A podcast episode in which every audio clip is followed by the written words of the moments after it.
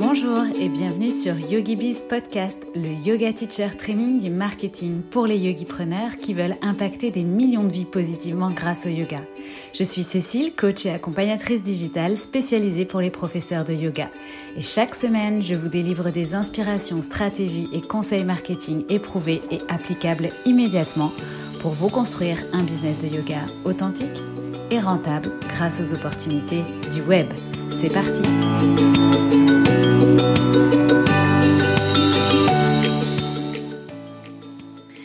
Bienvenue dans ce nouvel épisode de YogiBiz Podcast, un épisode short and sweet où on va aborder trois erreurs communes sur lesquelles j'aide mes clients et clientes profs de yoga. Ça veut aussi dire trois choses que tu vas pouvoir améliorer dans ton business dès aujourd'hui.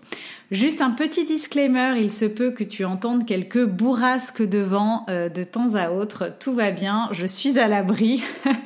mais euh, ça peut être un petit peu impressionnant. Euh, alors, en tout cas, l'idée donc de cet épisode aujourd'hui, évidemment, ce n'est pas euh, de venir mettre en avant forcément des choses qui ne fonctionnent pas dans ton business, mais en tout cas euh, te laisser un peu euh, d'ouverture pour progresser sur certains aspects, puisqu'il y a des choses effectivement que je vois régulièrement, que je vois souvent. Donc en général, les profs de yoga qui travaillent avec moi,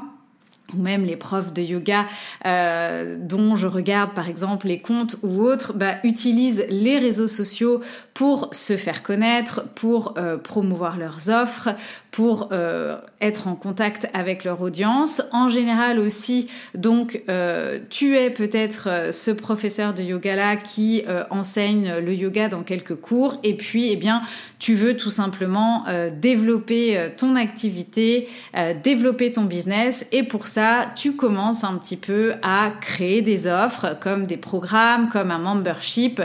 ou peut-être même euh, quelques packs ou des petites offres euh, ou même des, des, replays de vidéos que tu vends. Et euh, donc, ben, pour ça, tu, tu, tu, mets en place en fait un, un marketing et des, des, stratégies de vente, ou en tout cas, euh, voilà, tu, tu, as à cœur de pouvoir euh, vendre ces produits. Et c'est vraiment là-dedans que je veux qu'on plonge un petit peu en profondeur aujourd'hui, donc sur ces offres en fait que tu crées et que, que tu veux marketer et vendre. Alors, la première erreur commune euh, que j'observe, c'est de ne pas être personnel, personnel pardon, dans ton euh, marketing. De pas humaniser, entre guillemets, ton marketing. Alors, ce qui est très drôle, hein, parce que d'ailleurs, souvent, euh, pourtant, euh, les profs de yoga sont vraiment en recherche d'authenticité dans leur communication. voilà, j'entends souvent, je veux une communication authentique, naturelle, je veux pas vendre de manière pushy, etc., etc. Et pour autant, euh, du coup, lorsque je j'audite les comptes Instagram de mes clients, euh, donc l'idée étant de donner des tips justement pour améliorer ta visibilité, euh, pour avoir plus d'abonnés qualifiés et pour avoir plus d'engagement, eh bien souvent je fais le même constat, c'est que sur le compte qui te sert donc très souvent en fait à communiquer euh, sur tes offres, eh bien il y a euh, des photos euh, de café, des photos voilà de, de paysages, des photos éventuellement du studio, de, de, matériel de yoga, certaines fois aussi des photos de posture de yoga, mais souvent des photos voilà prises d'un peu loin ou pas forcément avec une bonne définition, et puis aussi beaucoup de photos de stock de bandes de données d'images. Mais très souvent, aucune d'elles n'est vraiment une photo de toi, un portrait de toi. En tout cas, euh, enfin, c'est très exceptionnel euh, quand je vois vraiment des, des photos qui euh, connectent en fait, des photos où voilà, on te voit regarder la personne qui lit ton compte, la personne qui se promène sur ton compte. Et donc en fait, ça fait quoi? Ben, ça donne l'impression d'un business sans visage. Un business sans visage, un business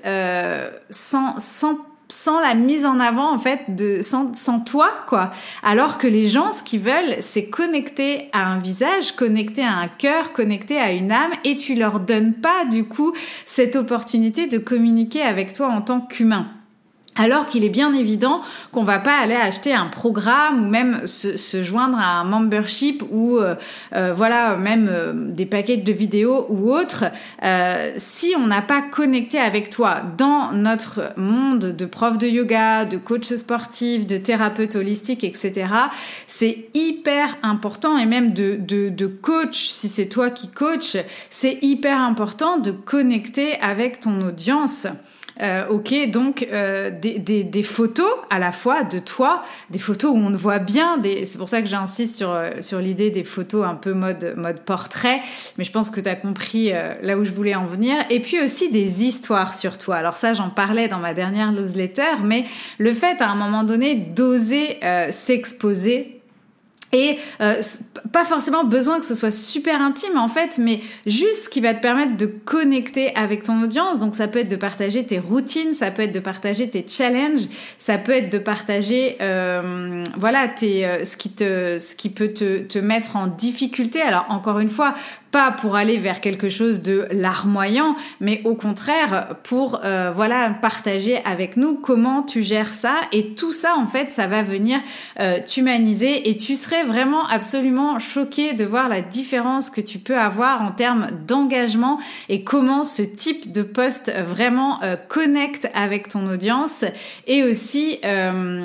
t'amène en fait beaucoup de, de sollicitations, de commentaires, etc. Et je souris en enregistrant cet épisode parce que ça a été euh, le cas cette semaine justement pour une de, mes élèves qui a publié un post peut-être un peu plus personnel que ce qu'elle a l'habitude euh, de partager.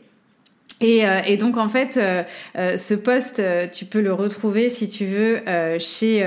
sur le compte Instagram le laboratoire du prana, qui est le compte de Julie qui qui parle de yoga et de naturopathie. Et en fait, elle a partagé un post dont l'accroche était Et un jour, j'ai fait le lien entre mon hypersensibilité et tous mes mots. Et en fait, euh, donc euh, un petit peu sur la base de, de ce que j'expliquais en termes de storytelling dans ma dernière newsletter, voilà, cette accroche a vraiment suscité la curiosité, mais c'était aussi une manière, voilà, de s'exposer, de raconter son histoire, et puis, eh bien, la morale de cette histoire pour elle ou la leçon qu'elle en a retirée. Et euh, donc, c'est un post qui lui a emmené bah, beaucoup plus d'engagement que ses autres posts, mais aussi près d'une trentaine de commentaires, euh, donc chose à laquelle elle n'était pas habituée J'aimerais juste pour conclure sur cette, euh, sur, cette idée-là, euh, de dire à quel point les gens qui vont venir pratiquer le yoga avec toi, je dirais que la, pratique du yoga, ça peut être quelque chose quand même d'un peu ou de vraiment même personnel. Et donc, euh, quelque part, en, venant pratiquer avec toi,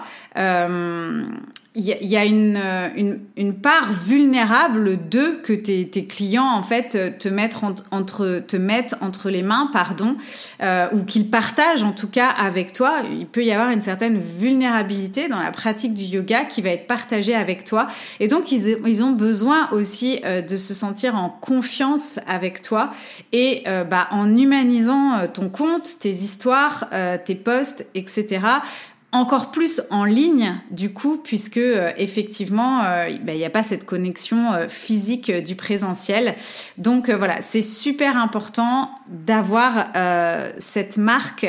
Donc on peut parler de personal branding hein, mais surtout dans, dans l'idée vraiment de, de mettre un visage sur ta marque et de connecter régulièrement de cette manière là à travers à la fois tes photos et à la fois tes histoires avec ton audience la deuxième erreur commune que je vois, c'est le fait en fait d'offrir euh, de packager des offres en fait des choses que tes clients en fait peuvent avoir gratuitement en ligne. En gros, effectivement, c'est il n'y a pas de différence entre ton contenu gratuit et euh, ton contenu payant. C'est-à-dire que tu euh, vas venir mettre un prix finalement sur un cours de yoga vinyasa de 60 minutes préenregistré que tu vas vendre 5, 8, 10 euros. Alors, et puis si tu le fais pas à l'unité, ben, tu vas venir faire un pack de vidéos, voilà, sur lequel tu vas mettre un prix et voilà. Et en réalité, quelle est la différence entre ce que je vais avoir dans ce contenu-là versus des pratiques que je peux trouver gratuitement sur YouTube, des cours de 15 minutes, 20 minutes, 30 minutes, 45 minutes, 60 minutes? Que je peux pratiquer tous les jours et donc du coup euh, tout à fait avoir euh, une pratique euh, régulière avec des vidéos gratuites que je vais trouver sur YouTube. Alors attention, ça veut pas dire justement qu'il y a plus ou pas de place pour le pour une pratique de yoga payante, ça veut pas dire non plus et surtout pas que le marché est saturé en ce sens, mais ça veut juste dire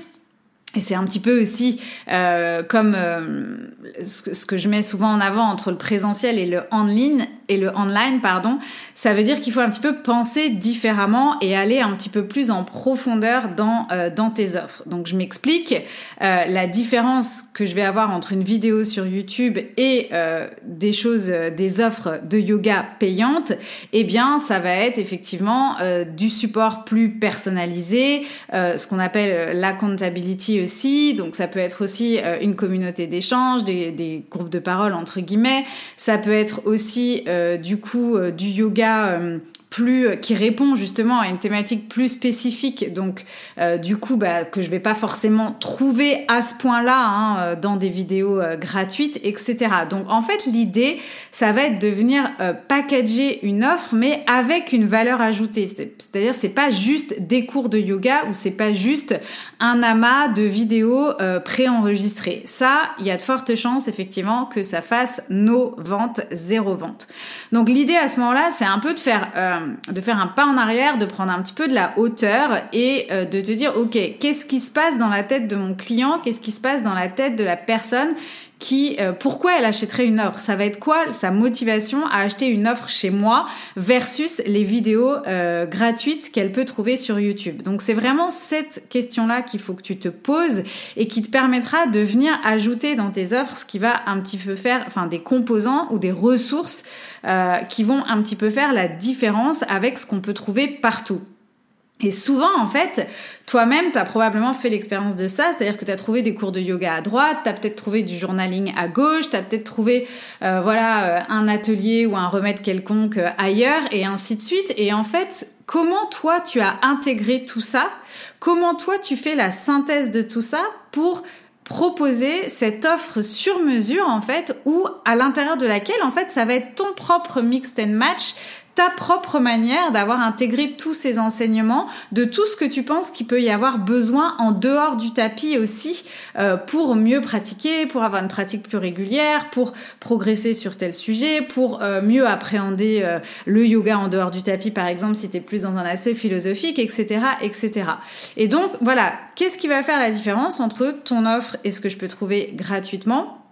et donc comment tu viens en fait customiser ça de par tes euh, intégrations, de par la synthèse euh, de ce que toi tu as appris? En fait, Clairement, hein, tu n'inventeras rien. Tout a quasi déjà été inventé dans ce monde. Ce qui va faire que ton offre va être unique, c'est la manière dont tu vas la, structurer, la dessiner, la packager, ce que tu vas mettre à l'intérieur, parce que tu vas te mettre justement dans le legging de ton client idéal et te dire, bah voilà, la solution idéale d'après ce que je sais de lui, euh, ce que j'identifie, ce que moi j'ai eu besoin ou ce que j'ai justement euh, aussi, euh, voilà, ce que ce que j'en ressors aujourd'hui, eh bien voilà, c'est de construire une offre de cette façon-là. Et donc ça c'est super important et c'est ce qui fera aussi que tu auras du succès en termes de vente versus bah, juste vendre en fait tout simplement euh, des cours préenregistrés ou un pack de cours préenregistrés. Enfin, la dernière euh, erreur, enfin en tout cas voilà, quand, quand je dis euh, erreur, c'est euh, une erreur pour moi, c'est toujours une, une, belle expérience quoi qu'il en soit. mais en tout cas, donc la dernière chose que je vois très souvent de manière commune, ben, c'est un petit peu la problématique des lancements émotionnel. Alors, je m'explique, hein, on parle souvent de lancement euh, ou en tout cas de manière de vendre ses offres, que ce soit sur lancement ou en evergreen euh, dans, cette émission. Mais effectivement, donc euh, moi ce que j'enseigne, hein, c'est de planifier son lancement, de l'anticiper, de pré-lancer dans le sens réchauffer son audience euh, à travers son contenu ou euh, voilà des, des, lives ou peu importe des prises de parole par rapport à l'offre qu'on va lancer et puis ensuite d'avoir une, euh, une stratégie pour pour son pour son lancement. Alors après la stratégie ça peut être une slow stratégie, hein, c'est-à-dire que ça peut être contactement en DM, c'est pas forcément un challenge, une séquence email de vente, etc. etc. Ça peut être des choses très slow. on voit d'ailleurs toutes ces possibilités là dans Yogi Bizline et dans les coachings collectifs. Mais euh, ce qui est certain en fait, c'est que si euh, on ne prend pas la peine de s'asseoir et à un moment donné d'avoir un petit peu de clarté sur le plan qu'on va mener euh, et sur voilà les, les, étapes de notre lancement, qu'est-ce qu'il définit en fait un petit peu de A à Z, eh bien, le risque et ce qu'il faut bien intégrer, c'est que à partir d'un lancement, euh, aussi euh, passionné qu'on soit par notre offre, et c'est d'ailleurs euh, même ça souvent qui, peut apporter la conséquence dont je vais parler, eh bien on rentre quoi qu'on quoi qu'on dise, quoi qu'on veuille, quoi qu'on fasse, dans une phase de vulnérabilité. C'est-à-dire qu'on va venir exposer voilà l'idée qu'on a eue, la pensée qu'on a eue, comment on l'a concrétisé, comment voilà, on va venir exposer euh, ce, cette offre qui, où on a mis tout notre cœur euh, et, qu'on pense souvent être euh, voilà la solution, la super solution pour notre client, eh bien on va venir là, voilà, on va show up, on va venir montrer ça au monde. Et donc à partir de là, quoi qu'on veuille, euh, on rentre dans une phase de vulnérabilité, de comment ça va être accueilli, comment les gens vont réagir, est-ce que ça va fonctionner ou pas, euh, etc., etc. Alors la première chose j'ai envie de dire, mais ça, ça se travaille effectivement en amont. Euh, c'est déjà dans dans quelle euh, avec quelle intention je lance mon offre, comment mon offre elle a été conçue, sur la base de quoi, etc. Donc ça, voilà, stratégiquement. Et euh, pas que stratégiquement, parce qu'en fait c'est aussi des questions qu'on vient se poser par rapport à soi, c'est-à-dire dans quelle énergie on est à partir du moment où on lance cette offre? Est-ce qu'on est dans une énergie de manque? Est-ce qu'on est à l'inverse, voilà, dans une énergie peut-être plus de, euh, euh de, d'une idée, enfin peu importe, mais en fait, euh, ou dans une, voilà, d'où vient notre inspiration. Enfin, il y a plein de questions en fait à se poser avant de lancer une offre. Donc ça, c'est, ce qu'on apprend quand on construit finalement une offre et quand on vient choisir entre guillemets la manière dont on va lancer son offre, ok. Et puis ensuite, une fois qu'on a qu'on a fait le point sur le pourquoi on fait ça et comment on va le faire, effectivement, on vient en général donc organiser un petit peu le plan, donc le plan de contenu avant de lancer, euh, les dates à partir desquelles on va lancer l'offre, euh, voilà éventuellement les différents bonus ou les différents éléments qui vont euh, pouvoir provoquer des déclics chez notre client pour rejoindre ou pas notre offre. Et en fait, ce qui se passe, c'est que si on prend pas le temps de s'asseoir pour préparer le plan en fait, hein, préparer le, le process, eh bien effectivement il peut se trouver que au moment où on décide d'exposer notre idée, d'exposer notre offre, peut-être que ça va pas tout de suite recevoir l'engouement qu'on attendait ou euh, tout de suite euh, partir un petit peu euh, voilà en fire comme ce qu'on aurait imaginé. Et là comme on est à ce moment-là il y a de fortes chances, hein, c'est juste les up and down de l'entrepreneuriat, qu'on soit plus vulnérable, et eh bien du coup ça va, ça peut venir engendrer des émotions euh, qui en fait euh, sont pas, euh, sont pas, devraient pouvoir être gérées justement si on avait un plan et là, du coup, on va peut-être se laisser un petit peu submerger et le risque, c'est d'aller au clash, d'abandonner trop tôt, trop vite, de pas aller jusqu'au bout en fait du processus. Donc, par définition, s'il y a quelque chose à retenir, c'est que les lancements sont et seront toujours émotionnels parce qu'on est plus vulnérable à ce moment-là. Et donc, encore une fois, le risque, si on n'a pas suffisamment de clarté et d'engagement euh, sur notre plan de lancement, entre guillemets, eh bien, c'est euh, de fermer tout ça et de jeter tout ça à la poubelle bien trop prématurément Et en plus, l'autre, le deuxième effet qui se coule en fait, c'est que euh, toutes ces émotions, cette énergie qui va être fluctuante, ne permet pas en fait de la stabilité quelque part de notre part pour notre audience. Une audience qui euh, peut avoir besoin de temps parce que n'oublions pas que personne n'achète pareil. Donc là, il y a la manière dont vous, vous allez choisir de lancer, euh, de faire votre lancement qui vous correspond, mais il faut aussi quand même intégrer selon à qui vous vous adressez, que effectivement personne n'adresse euh, n'achètent pareil, que certaines personnes vont euh, tout de suite savoir que cette offre est faite pour eux et passer à l'action. D'autres vont avoir besoin de temps, vont avoir besoin de détails, vont avoir besoin de chiffres, vont avoir besoin de témoignages, euh, vont avoir besoin d'être en contact, peut-être même, pourquoi pas, avec vous.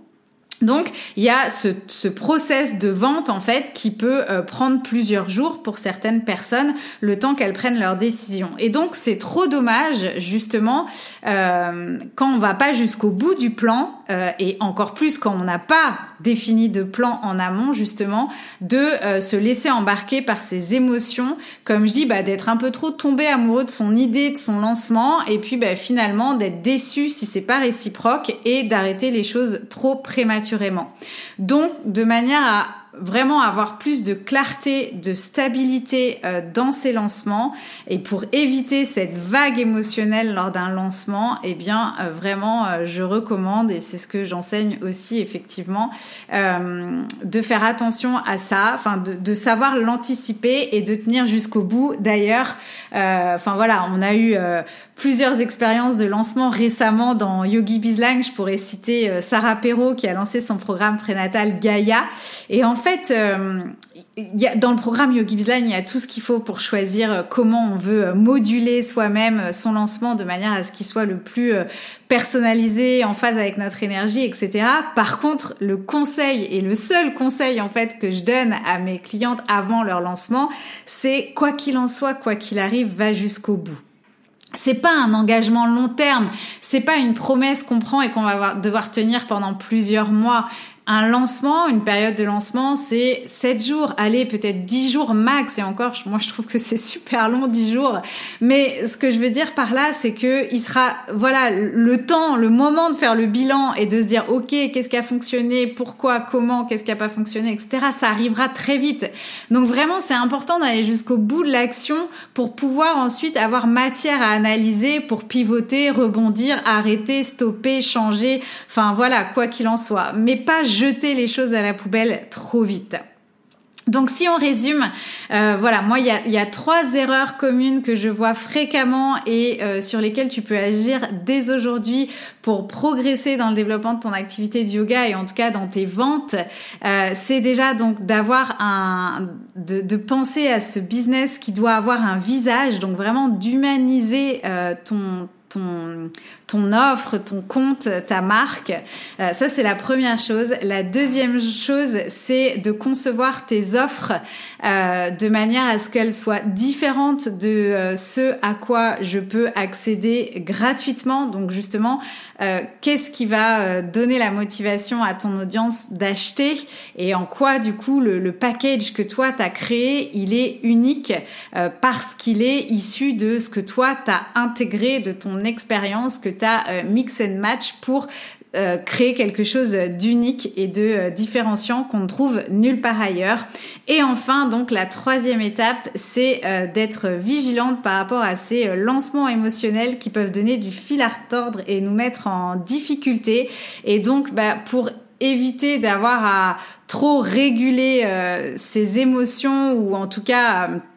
finalement à faire n'importe quoi pendant les up and down euh, du lancement, eh bien euh, avoir de la clarté et donc euh, préparer un petit peu ce plan-là en amont pour euh, aller jusqu'au bout et euh, pouvoir mieux euh, du coup rebondir ensuite. donc voilà, cet épisode se termine. J'espère que ça t'a été utile. Alors bien évidemment, si c'est des, mm, des points sur lesquels tu t'es retrouvé et que tu souhaites être accompagné, tu as bien compris que dans Yogi Bizline, voilà, tous ces, ces, éléments de stratégie en réalité, hein, mais pour que tu sois mieux ensuite dans ton business de yoga, eh bien on les aborde Dans Yogi Bizline. Donc si tu sens que c'est le moment pour toi, tu sais que tu peux nous rejoindre quand tu veux. Si tu as besoin de plus de détails, tu peux retrouver la page d'inscription dans les notes de cet épisode. Et puis si tu préfères en discuter avec moi, tu peux m'envoyer un DM ou m'envoyer un mail, c'est comme tu veux. Si cet épisode t'a plu, tu peux le noter sur Spotify ou Apple Podcast. Tu peux aussi me laisser un commentaire. Et puis, bien évidemment, bah, me partager ton écoute en story, en me taguant. Euh, je suis toujours ravie de euh, découvrir euh, l'impact que peuvent avoir ces différents épisodes de podcast. Yogi Peace Podcast, c'est donc fini pour aujourd'hui. On se retrouve la semaine prochaine. D'ici là, porte-toi bien. Bye bye.